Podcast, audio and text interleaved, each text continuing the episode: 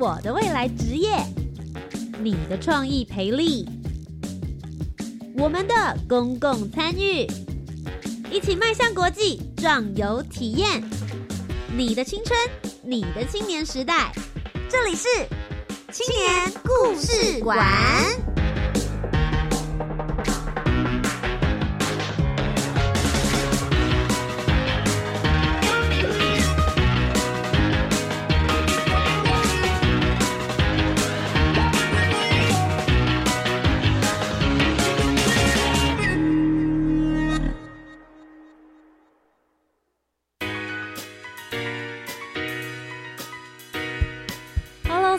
听众朋友，大家好，大家晚安，欢迎来到由教育部青年发展署以及教育广播电台所共同制播的青年故事馆。我是节目主持人涂杰，很开心又在每周三晚上的时间，跟着大家一起分享属于青年的故事。其实呢，暑假接下来七八月就要来临了，炎炎夏日，很多人开始放暑假之后，也开始计划这两个月你究竟要做一些什么样子的事情。当然，有人。混着混着就过了。有人参与了教育部青年发展署的一些计划，让它变得很充实，而且很有意义。那当然，除了暑假的时间之外，其实很多课间的时间呢，也是不错的好选择。今天要为大家带来的故事呢，是来自于他参与了去年的一百零七年度十月以及十一月的时候呢，参加了我们的公部门实习计划。他到了单位。很特别，是外交部，一般人没有办法随随便便进出的部门。同时之间呢，你每次在新闻上面听到外交部的时候，都会觉得说，哇，高高在上，好像是我这辈子都不一定能够沾得上边的一个部门。今天为大家访问到的这一位实习生呢，他叫做苏志源，他自己对于东亚的这个国际情势，马来西亚或者是香港，甚至是像是泰国或者菲律宾都非常非常有兴趣，所以他接下来申请到的这个部门呢，就是外交部的亚太司。究竟在这个实习之中，两个月一百个小时，他学到了哪些事情？同时，他运气真的好好哦。他有机会，除了整理跟做行政单位之外呢，他也有机会参加了国庆大典、亚太文化日，甚至呢有一起接待外国的外宾哦。就一起来听听他这一场公部门实习的冒险故事吧！马上就进入我们今天精彩节目内容，Let's go！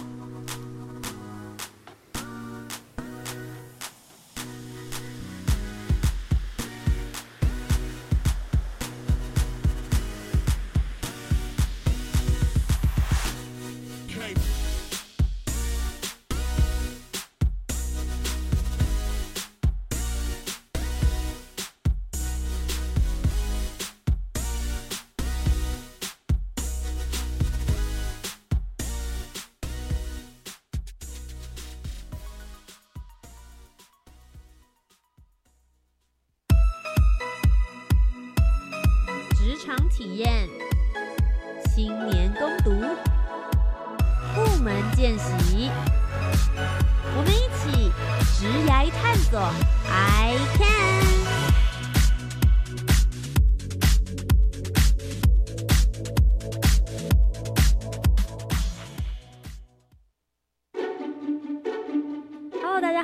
迎来到由教育部青年发展署以及教育广播电台所共同制播的青年故事馆。我是节目主持人涂杰。接下来又准备是暑假要到的时间了，你的暑假在做些什么样子的事情呢？我常常觉得，十八到三十五岁的青年应该要去尝试各种你没有尝试过的事情。那我觉得我自己啦，现在认为十八到三十五岁的青年还蛮幸运的，因为我当时在大学的时段的时候，好像资讯。没有这么多，没有办法了解到说哦，原来其实呃，教育部青年发展署或是我们的政府真的举办了非常多的活动，有很多的机会可以让我们去尝试一些平常不论是透过家庭或透过学校这些管道没有办法有的人生经验。今天呢，我们邀请到的这一位，他参与了公部门的见习计划，去的地方非常特别，我觉得可能是我人生这辈子。大概都不太会有机会可以接触到的部门，听起来非常的厉害。可是他在大四的时候就已经进去过了。这个单位是外交部，就一起来听听台北市立大学社会及公共事务学系四年级，他现在已经应届毕业了啦。那接下来呢，也是准硕士生喽，已经考上了正大的东亚所。我们欢迎苏志远。主持人好，大家好，我是来自台北市立大学社会及公共事务学系四年级的苏志远。志远先跟大家自我介绍一下好了，大家应该跟你还不太熟悉，好不好？嗯，就是我现在我是之前参加一百零七年度，然后应该是第三阶段。然后是十月到十一月在外交部亚太司、亚东太平洋司实习的苏志远。然后我在大学这四年期间，其实也参加，就是在每一年就有参加不同的活动。那像大一的时候，我是去马来西亚当志工，嗯，那分别在大一跟大二的暑假，我有参加比较国际的学术论坛，是。那大三暑假是参加侨委会的搭桥计划，到巴黎做一个礼拜的参访。哇哦。那大四的部分呢，就是参加公部门实习，跟大四下学期到香港城市大学进行交换。你每一年都非常的精彩充实哎，对，都有给自己一个目标计划，是应该也不算给自己一个目标，就是其实就是看到有个机会，然后好像蛮适合的。所以你是执行力很充足的人，应该也不算是，就是一年刚好就都那么一项，这样。就是其实是刚刚好，然后那个时机到了，然后也有能力去准备这些活动，那我就去准备。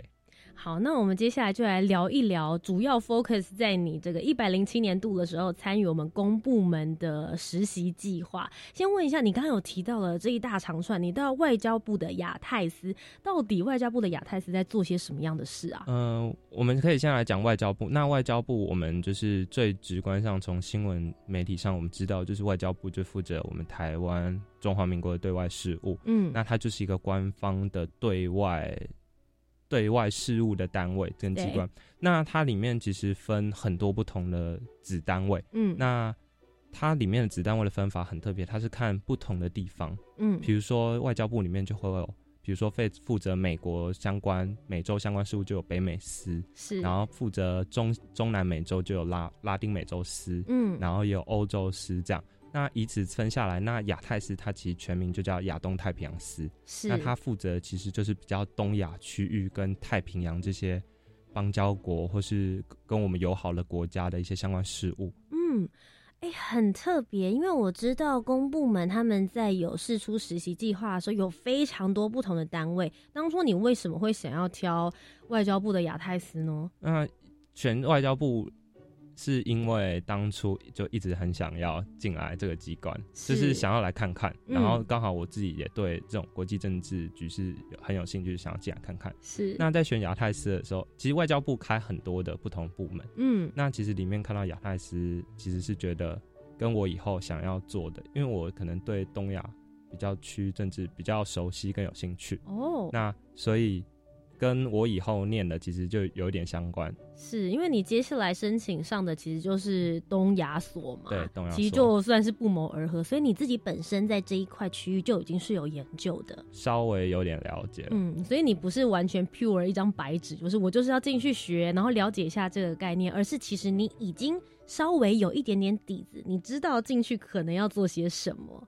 进去做些什么工作，我是不太了解。就是当面试那天，那个面试我的那个算是公使，他在跟我说：“哦，我们大概面试的是什么？就比如说要整卷啊，然后文件归档，或者是偶尔有支援这样要做这样。”哎，我想问一下志远，你可不可以稍微跟我们描述一下？因为大家都会想说，哦，公部门好像开了非常多的实习机会，然后给很多的人。但事实上，每一个单位有些有很热门、很抢手，哎，有一些可能就是到后期的时候，还是有蛮多人有机会可以去申请。那可以跟我们描述一下，当初你从登记，然后一直到面试的时候，需要经过哪一些关卡？然后有没有比较让你印象深刻的面试题目？嗯，就是从。申请到面试这段期间，其实大概就是一个多月吧。嗯，就是因为我是从法国那时候暑假刚从法国回来，刚从巴黎回来。对，然后我就其实就要讲暑假接下来要做什么，然后就在想，然后很偶然看到，就是脸书上面都会外交那个青年署都会打广告，就是 Reach 平台，嗯，然后就有去上面。那大概他申请程序就是你选你的。机关，然后你就填它上面所需要的履历，是，然后这样填，然后某一天就接到电话说。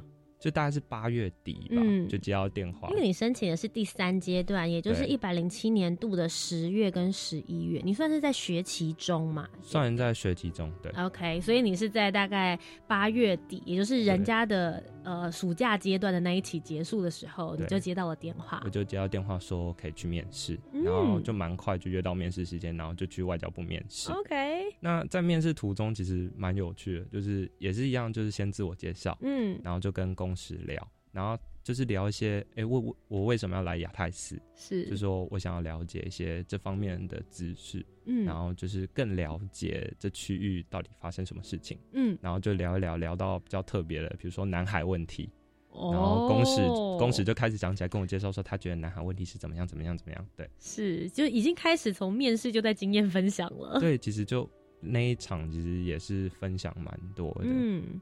但就是公使就要问我说：“哎，你会不会整卷？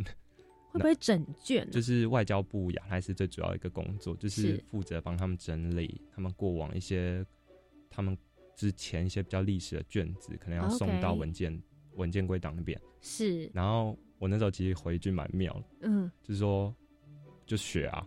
嗯，我觉得其实这个是真的，十八到二十二岁之间大学生。能够说出来的，我确实我就是抱持着一颗愿意学的态度而来。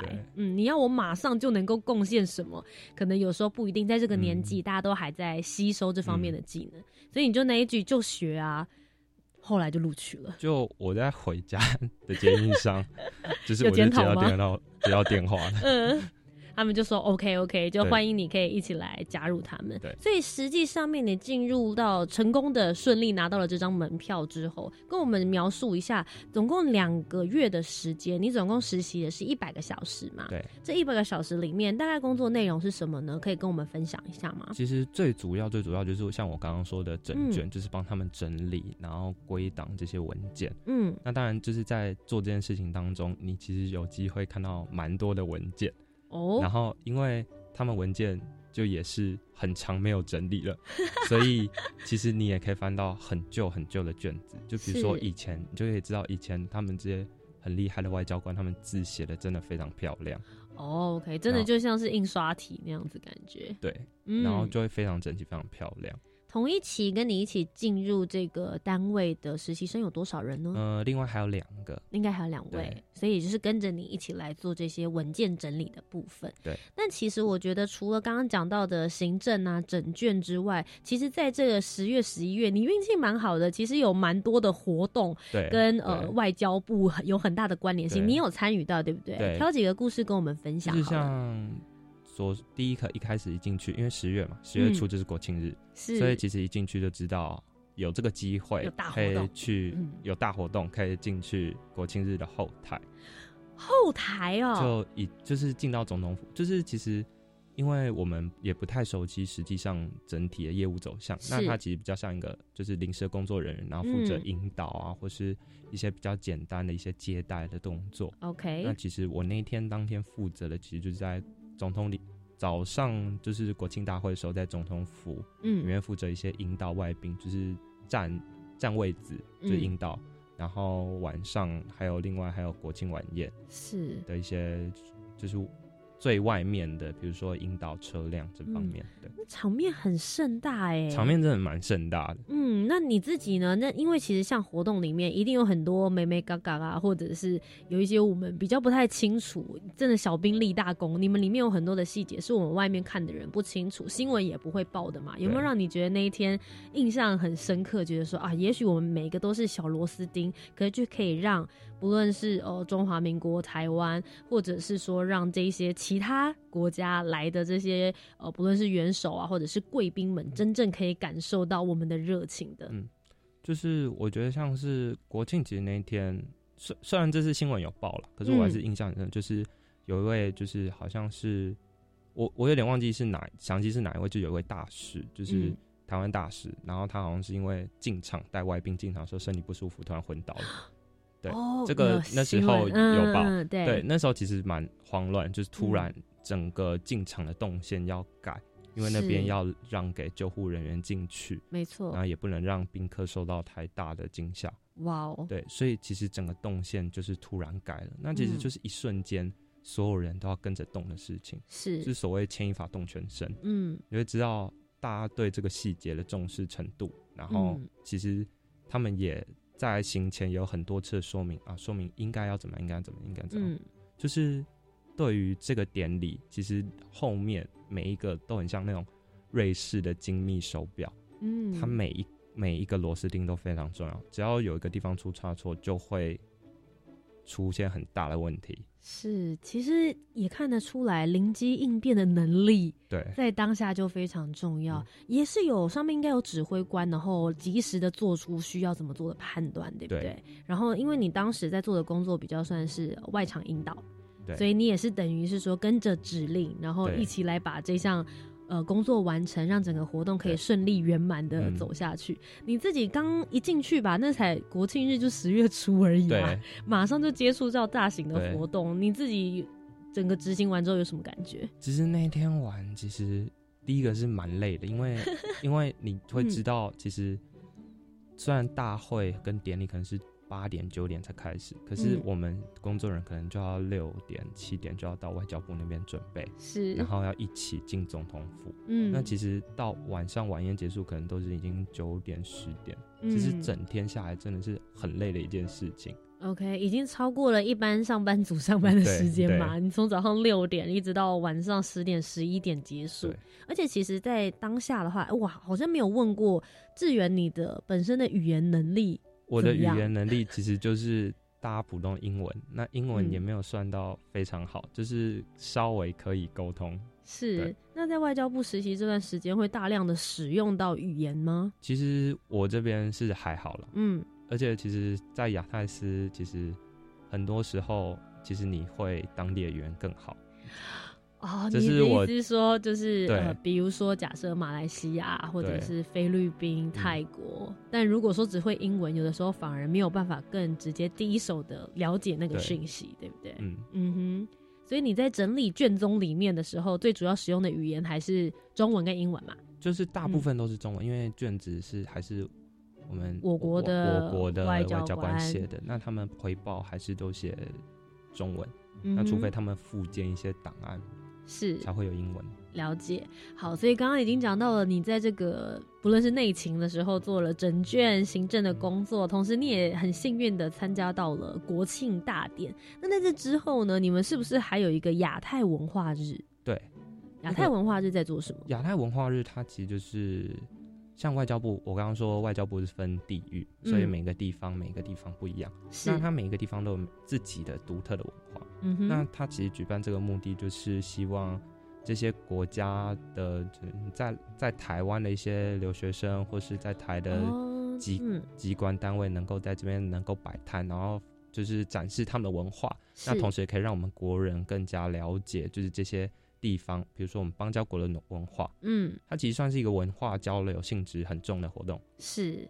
所以其实这个活动就算是你们亚太斯每年非常重要的活动之一了嘛，因为每一个部门他们都会有自己的一个文化日。那你们的话就是这一次就是亚太文化日，也刚好是在你实习的阶段。对对，你运气很好哎，听起来感觉第三阶段蛮适合。如果现在有在听的听众朋友决定哎觉得好像去外交部这边实习不错的话，亚太斯十月十一月也许是一个非常好的机会。那好好的跟我们聊一聊当天活动。吧，就是到底发生了什么事情，然后你们从头从早上到晚上需要执行哪一些勤务内容呢？其实是先讲勤务内容，勤务内容其实就是外交部在当场摆摆设一个摊位，嗯，那其实我们做的，比如就是民众对于活动的一些咨询，是，然后或是我们有一些刊物，比如说像外交部的光华杂志，我们也会做发放，然后它有不同的语言，其实就是针对。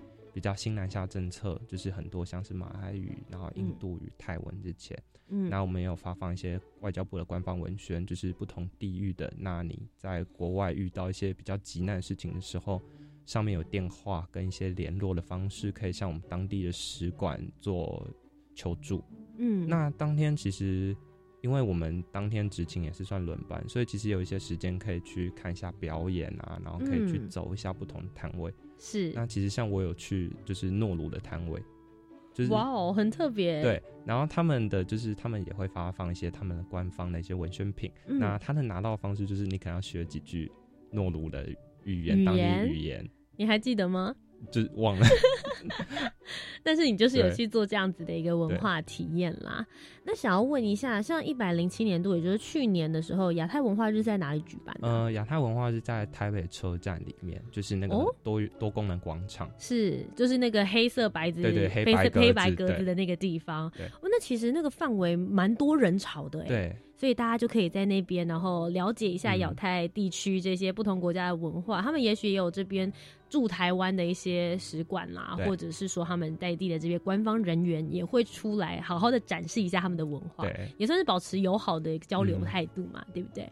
好的，我觉得听到这边，大家应该觉得说：天呐，志源真的很会挑，挑了一个很有趣的部门，也挑了一个很适当的时间。但其实不止于此哦，听起来非常。让人羡慕，有参加了国庆大典，然后又参加了亚太的文化日，但是他也因缘际会的参与到了接待外宾访团的一个行程，到底里面有什么样子的内容呢？稍微休息一下，等一下再回到我们的青年故事馆，听志源跟我们讲故事。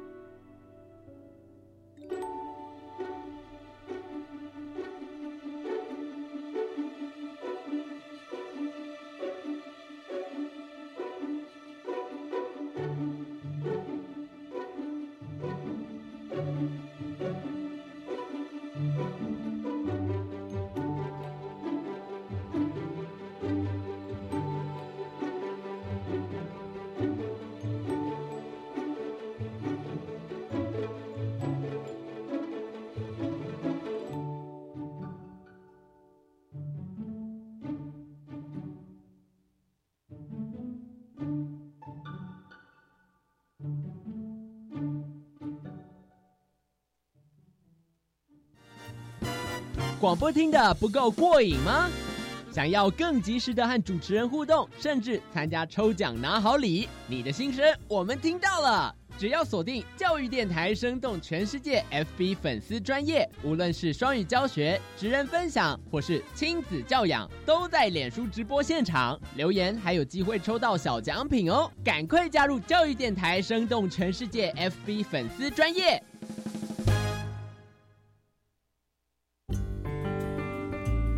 训练旗舰计划现正热烈招生中，让您在学期间同时兼顾就业，还享有学费补助及训练津贴，毕业立即就业，成功接轨职场。欢迎二十九岁以下青少年踊跃报考，详情请上网搜寻台湾双轨，或洽零二八九九五六三九九转一二六五。以上广告由劳动力发展署北基宜花金马分署提供。Can you speak English? Yes, I can. 我使用全英语教我的学生。配合行政院二零三零双语国家政策发展蓝图，教育部全面启动教育体系的双语活化，培养台湾走向世界的双语人才。教育部将强化中小学英语听力及口说练习，推动中小学部分领域或学科采英语授课，并且逐步落实中小学英语课采全英语授课。以上广告，教育部提供。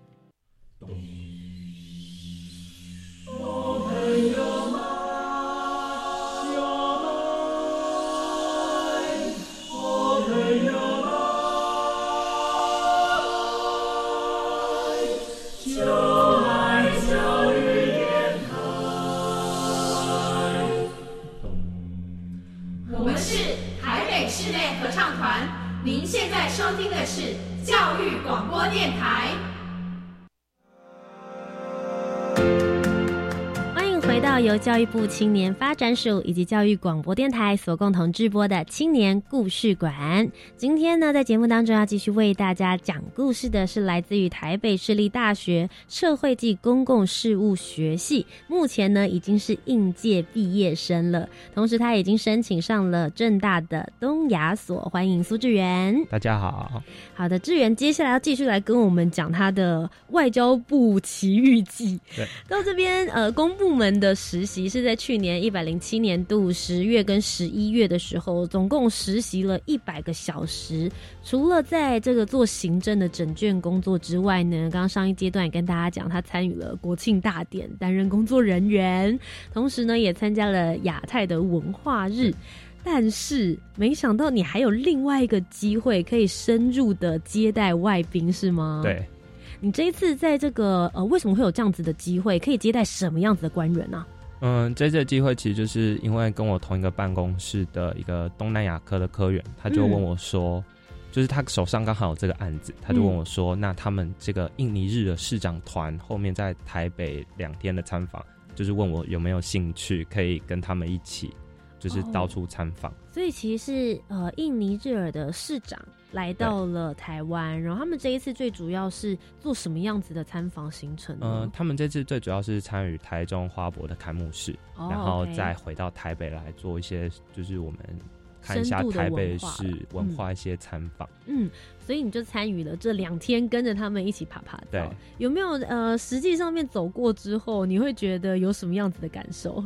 就是他们其实，因为在台北之后，他们其实是比较多比较轻松的行程，就是看一下我们的夜市啊，嗯，然后西门町跟文创园区，嗯，那就是夜市的部分，我们知道台湾夜市很多美食，对，就是可是因为他们可能因为宗教上，他们可能必须要持有清真认证的，哦，对，这方面是比较可惜，可是他们还是有尝试，就是像最近夜市很有名的，比如说什么骰骰子牛。OK，他们很喜欢那个，他们很喜欢骰子，因为他们觉得，他们应该是觉得第一次看到有这么多，就是切成这样骰子一块的，然后还有不同的口味、不同粉可以加。是，就是他们其实吃完一盒之后，他们还要再买一，还要再买第二盒。对，那其他的，比如说像臭豆腐，他们可以吃吗？臭豆腐这我就不太确定。嗯，那他们有喝那个珍珠奶茶？珍珠奶茶好像也没有，也没有，是不能喝吗？应该是在行程中，他们他们没有那么多大的兴趣，因为他们其实对他们。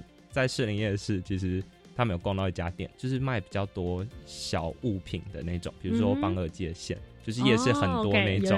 嗯，对他们三 C 用品类的，他们其实蛮喜欢那种小物品的。嗯哼，然后就是因为刚好是陪着市长他们去买，嗯嗯，然后刚好就是那个店员看到我就说他们这是哪里来的？说印尼来的外交部的团。哇塞！就是其实发现蛮多，就是不同的。就是国家人来台湾，就会对于这种东西有兴趣。其实还蛮意外的，对我自己也蛮意外的。因为通常大家去夜市就买衣服啦，然后吃小吃是一定要的。结果他们特别喜欢这些小电线啦、小物品的。其实我觉得台湾在这方面。算是呃，这这方面的东西真的是蛮多的啦，小东西很有趣的。那你们实际在整个过程中，除了刚刚讲到的士林夜市，也去了一零一，对不对？那你们在整个反呃参访的过程两天之中，有没有让你觉得印象比较深刻的事？我觉得印象深刻是，就是算我第一次跟就是访兵这样。嗯，那其实因为还有另外一部还有科员在，所以其实我大概就是旁边就是做小帮手的感觉，就比如说。就是可能跟着市长啊，然后帮他们在，比如说在夜市的时候，可能要杀价或者什么的。我以为是要帮忙开道，哎，不好意思啊，市长来了啊，不不用不用这么嚣张，就没有没有没有 冷静的参访。对，就是做一些比如说简单的翻译，然后是非常简单，就帮他介绍一些，比如说像是我们去逛文创园区的时候，嗯市长会对一些。产品很好奇，是对。你们去了哪一个文创园区？呃，松山烟厂的，就是比较新的那一栋，嗯大栋的。然后里面大概逛一下，是，就是对一些台湾当地，就是我们自己本土文创的，像是最近很红，之前有个什么平面小书包，嗯哼，他们也蛮有兴趣的。OK，就是背起来看像看起来像二 D，可是空间却很大的那个。对，哇哦，所以实际他们看完之后，他们对于台湾的印象怎么样呢？他们对于台湾印象就是还是不错的，嗯，就是可能台湾台北还算是一个很有活力，然后很有创意的城市。是，我觉得其实听你这样子，不论是实习啊，还是做这样子的故事分享，我会觉得外交部在做的事情好像稍微比较立体化一点了。对，因为很多时候都会觉得它是公部门嘛。对。空 那个官方机构的感觉，所以以为他们可能就是这个法条来法条去，你可以来，我可以去。可是其实他们的参访有一些部分，其实文化交流的地方其实也蛮多的。文化交流很多，嗯。那你们你自己实际上接触到他们的市长啊，还有呃印尼日俄那边的公部门的人员，你自己有什么样子的感受？我觉得他们其实都蛮亲切的，然后就是因为一两天，其实也跟他们。虽然没有聊到非常多的东西，可是就是他们有兴趣，对于台湾一些有兴趣的东西，他们其实就会问，嗯，然后就也有跟他们有时间跟他们机会介绍，嗯，比如说路途上我们经过什么松山机场，然后就用英文跟他们介绍说，松山机场是台北一个很重要的机场，然后它是担当什么东亚的角色，航运角商务航运角色，就诸如此类的。嗯，那当然在就是因为我个人关系，所以就是第二天的。行程一早的行程我没有办法跟到，那所以就是因为那天其实我跟他们说我隔天没有办法来的原因，是因为我研究所要考试，刚刚好考试，哇，人生大事，对，嗯，然后就可能没有办法一早就来。那第二天下午如果可以，我还是可以跟。那他们市长其实我好像是后来在，就是因为科我有跟科员有 line，然后科员就传那个影片给我，就是市长就跟我说就。叫我加油，然后要考上，然后就觉得哇，有点感动。真的，我你你瞬间觉得对于日耳跟那个印尼印象加满分呢，就觉得好温暖。这真的是他有感受到你对他的就是热情，然后你们真的有好好在交流彼此，在彼此的生命之中真的有留下一点点的痕迹。这种人跟人很直接的之间的关怀跟感受，跟我想象中的外交部。差蛮多的，蛮有意思的。嗯，所以其实听起来好像也不会太糟糕了。原本想说，哎，只有整卷的话，是不是会很无聊？每天都只看的文字，其实这中间还是有一些，不论是参访啊，或者是活动，让你整个实习的内容更丰富化一些些。对，哎，我刚刚有听到说你要用英文介绍各个不同的地方，有觉得自己语言能力变强了吗？还好，因为大部分还是跟科员在做分享，嗯，然后。就是其实比较少机会会用到很大量的英文，是。然后因为自己的口语能力也没有那么好，所以其实在介绍的时候都要想很久，然后讲完之后才发现啊，那里文法错了。那就先交流啦，有的时候口语讲再说。嗯，哎，那我想要问说，像你这样子来实习两个月的时间，有没有遇到什么样子的挫折或者是挑战，或是你觉得在观察内容的时候会说啊，我以前都太小看的外交官的工作，有没有这样子的一些例子？挫折跟挑战我觉得比较少，因为我对于行政方面就是蛮能够上手。可是我觉得蛮敬佩，跟我蛮大开眼界，是因为外交部还是算是公部门。对，然后因为国人只要有相关事务，其实他们第一个就会想到外交部。比如说，因为而且我们国家跟东南亚地区有很多密切交流，比如说有很多到那边的台商啊什么的，所以他们其实有发生事情，他们都会打来。那其实你就会发现很多科员，他们其实接了很多电话，都是民众打来的电话。哇，外交部有要做到这么细的东西？就是因为民众可能不太了解一些。就是公部门业务的划分，所以他们可能就是还是抓起电话，然后知道可能我今天要打去外交部亚太司，他就直接打了。所以其实通常我们是里面在转，或是在跟他说：“哦，你应该要打去哪里，跟怎么样解决。”所以在办公室里面电话其实是响不停的。就是除了就是外交部本身业务，比如说有访宾要来啊，然后或是上级部门要来要要怎么样开会的电话以外，还有很大一部分是民众打来的电话。了解，好啦，所以在这边的话，也呼吁一下大家，好不好？可以上网看一下各个部门到底最主要他们的工作归属是什么，不然其实大家这样转来转去也是蛮辛苦的。对。可是其实待了这么久的一段时间，两个月，你同时在学校念书嘛，因为刚好是学期中，然后同时之间又要去公部门实习，真的完整下来一个 package 一百个小时之后，你自己觉得对你自己本身最大的影响跟成长，你帮我分三个面向。跟大家做一个简单的分享好了。我觉得第一个就是像是公部门实习计计划，它最主要就是让青年了解他们自己职业发展。嗯，其实就是我自己本身有把外交官这个当做是一个职业选项。哇哦！所以其实是有在考虑说要不要往这方面走。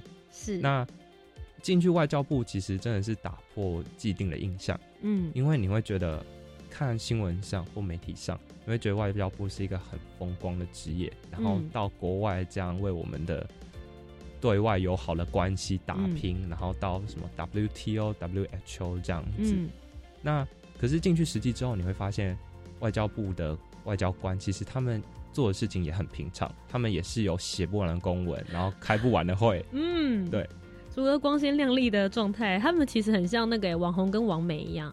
就大家觉得在这个 Facebook、IG 上面呢，看起来好像玩的很开心啊，但事实上这背后他们还是有很多，不论是经营啊、交流啊，然后甚至是有很多的这个文化还有系统方面的话，他们还是都必须要有一些钻研，对不对？而且其实，呃，我你进去里面之后，有稍微了解一下外交官的工作吗？我很好奇耶，他们是不是真的是要一直搬家？换不同的国家搬家的话，其实就是外交部它里面有自身有一个签调的机制。那这方面其实我不太清楚。嗯，就是我只有听说，可能他们是三年或六年，就是可能有需要的话，就可能就会调派到新的国家。那他我听，因为跟我那个一起去接待印尼市长团那个客人，他也是刚好有要申请外调。哦，就是他是要外调去德国。是，所以他们好像是可以申请，然后填志愿这样子。了解，所以就是在呃外交部里面，其实还是有很多不一样的职位啦，也不只是仅仅只有外交官这个选项，对不对？其实还是有很多不同的部门，大家各司其职，然后一步一脚印的在帮助台湾的外交或者是国际关系上面去做打拼跟努力。所以听起来，第一个阶段是对于你的生涯发展方面，你有了一个目标跟一个方向啦，有给你一些帮助。那其他的部分呢？嗯，第二个像是就是在外交部里面特别需要一个，我觉得就是沟通跟协调。嗯嗯嗯，因为其实你在里面真的很多不同的案子要做。然后每一个案子又有不同的状况，嗯，那你要怎么跟你的同事之间协调，还有长官的协调，这是一个非常重要的事情，嗯，甚至我觉得在外交部更困难一点是，他又要可能你可能要用不同的语言。你是说本身在外交部里面跟不同外面，因为你其实很多时候你会跟到外宾的对窗口接触，嗯，所以你必须有时候也要了解，因为后来。在实习的末期有跟负责我们这群实习生科长一起吃个饭。OK，然后他其实就有说，其实，在我们这个时代，语言很重要。嗯，因为像以前，你可能只要会多会英文就很厉害，可是现在不是，现在你可能要多学几个，或是你可以先去学比较冷门的语言，因为你不知道它什么时候会变成一个大势的语言。是，所以其实更多的语言，你会那个当地的语言，当然当然对你处理那那个地方的事物会更顺利。嗯，因为你可以更直接跟人家沟通。嗯。因为其实也有蛮多人说，呃，会英文已经不稀奇了。对，其实，在台湾来说，我们从国小的时候，大家就已经有英文教育嘛，所以每个人中文跟英文其实都已经有一定的程度了。对，所以接下来你的关键点，你的竞争力其实来自于接下来你的第二外语。对。那现在因为台湾配合新南向政策啦，所以其实哎，蛮多的东南亚的语言也开始变得越来越夯了。对对。很多人开始学，你自己有本身有打算，接下来可能要。试试看学习哪一个语言我之后有想要试试看马来文。马来文哦，马来文其实不容易，而且其实很多人会想说，如果要去到马来西亚，感觉那边有蛮多华人可以沟通的，怎么这么特别想要学马来文？呃，会选马来文的原因是因为我大一的时候去过马来西亚，嗯，然后我刚去交换回来，那之中我有一个礼拜也去了马来西亚，嗯，就是我觉得我跟马来西亚当地。可能除了那个很炎热的温度以外，其他地方都蛮合的。OK，很 match。对，所以就会蛮想觉得蛮想要尝试看马来文。OK，也想要透过第一手的语言，你不需要透过别人翻译。对，其实最快能够去感受到，然后了解当地到底发生一些什么样子的事。对。那我也想要问一下，其实你在外交部待了一阵子的时间嘛？嗯。那你如果就你自己的状况来观察，你觉得台湾在于东南亚现在来说的这个？局势或是样子的话，你如果让你自己来形容，你觉得会现在是一个什么样的状态？我觉得在那边可能是华侨，华侨对于台湾的感受会最深，因为他会知道台湾可能就是跟他有相同文化的。嗯，其实，在像我自己有走访过马来西亚，我就会发现，其实很多中华的文化在那边也有。嗯，比如说印度，在马来西亚街道上，印度庙对面就是关帝庙之类的。OK，就是很文化融合。对。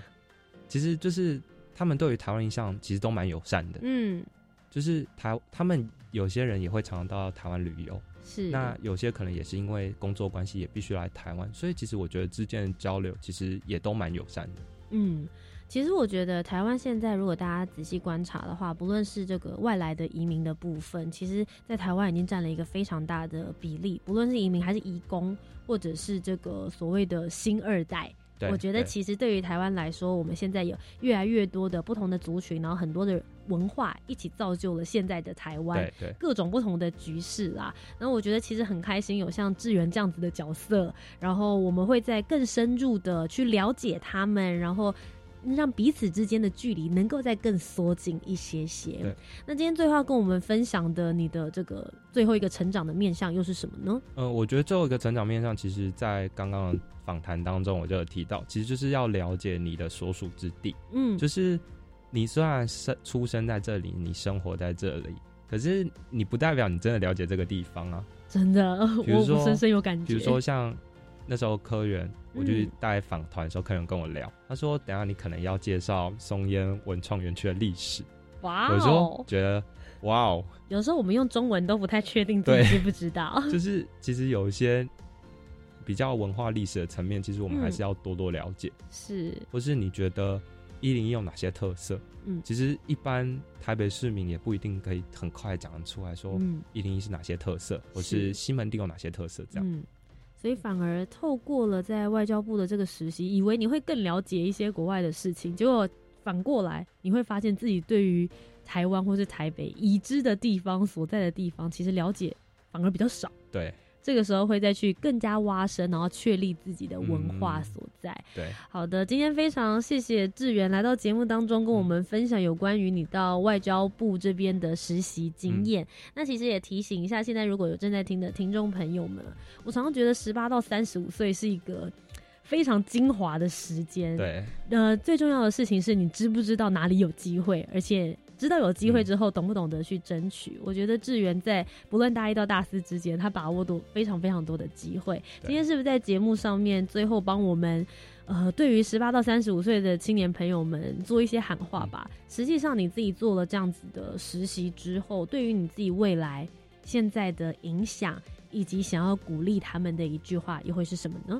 我觉得就是，特别是这一段精华岁月，其实有时候不要想那么多，只要你觉得时机到了，你的能力可以，然后你有机会，你就去勇敢的去尝试，然后去做选择。嗯，因为其实你不知道你文人生未来路途上到底会发生什么样的惊喜，是那我们也很难去预测。那这时候我觉得就是你可以试着逃脱出你的舒适圈，当然舒适圈你也可以再回去，因为你就是去尝试，然后你只要做出对你自己觉得无怨无悔的选择就可以了。嗯，其实就是努力的抓住这些机会，然后尽量的挥洒自己青春的时间。你最宝贵的是时间，可是你现在最棒的资源也是时间。对，那想问一下志呃志远，在接下来您大一到大四都非常充实嘛？接下来准备要进入研究所了，有没有对于自己一个什么样子未来的期许跟计划呢？我觉得研究所的话。可能我还是会想要去申请看看有没有到国外交流的机会。是，就是，可是暂时暑假可能会先休息一阵子，因为刚刚也是才从交换回来，其实需要一段时间，好好的再了解一下自己的文化。对对。好的，今天非常谢谢志源来到我们的节目当中，谢谢。那我们稍微休息一下，等一下继续回到青年故事馆来看一看到底教育部青年发展署又有哪些精彩的活动要提供给大家呢？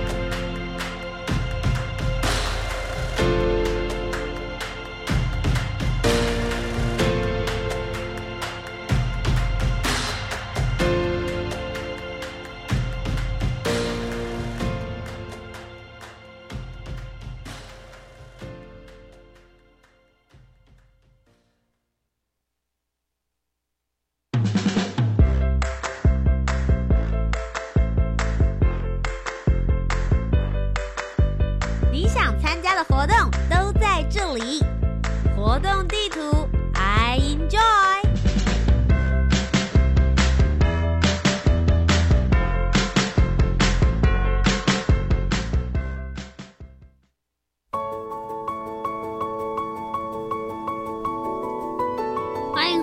教育广播电台，你现在收听到的节目是《青年故事馆》，我是节目主持人涂杰。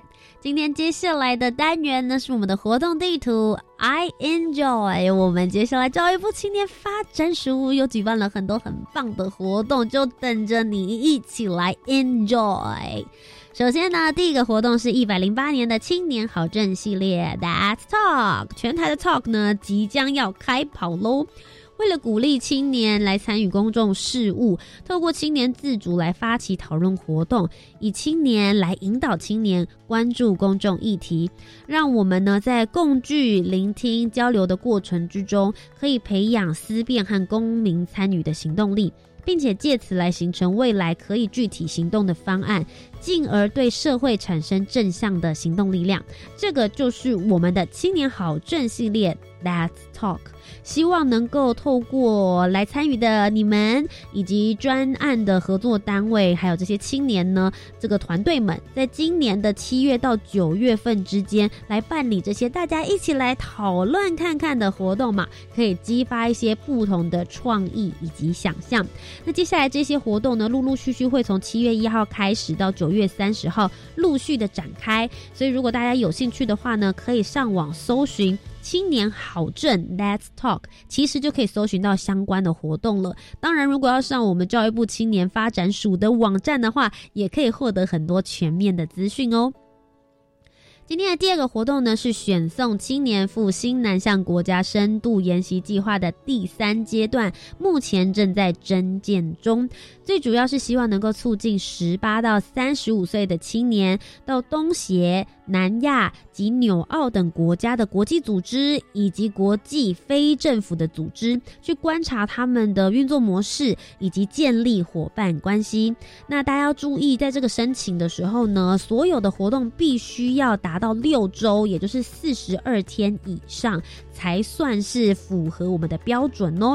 最高有机会可以争取到补助的金额是十五万十五万元。那这个第三阶段的提案呢，我们目前是规划到七月三十一号为止，所以还有一段时间，大概还有一个月，大家可以好好的落实你心中所要做的那一些想象喽。那再来呢，就是我们的创创大学堂在一百零八年度，那啦。正式要来开课喽！为了协助青年开启创业的视野，教育部青年发展署持续办理创创大学堂的交流活动以及工作坊。从六月呢到十一月，即将有六场的创创座谈沙龙，以及三场的创创火箭营工作坊，培力青年创业之能。欢迎对于创新创业有兴趣、对创业有构想的青年，可以踊跃的提出申请。那如果有任何的问题呢，欢迎大家也可以到 Facebook 粉丝专业搜寻“创创点火器”，就可以看到详细的活动资讯了。教育部青年发展署其实在接下来这个六七八九月呢，真的是活动的大季，也就是很多很多的丰富资源，希望大家都可以赶快来争取。只要你是十八到三十五岁的青年，大力推荐呢，请你搜寻教育部青年发展署，其实就可以看到有哪些资源是能够协助你一起来完成对这个社会，不论你有什么样子的想法，只要是有意义的、有趣的，欢迎你都可以勇敢的来提出提案。以上呢就是我们今天的青年故事馆，我是节目主持人涂杰。如果你喜欢的话，不要忘记每周三晚上七点零五分到八点钟锁定教育广播电台，就让我们一起在青年故事馆之中聆听属于青年的故事了。我们下周再见喽，拜拜。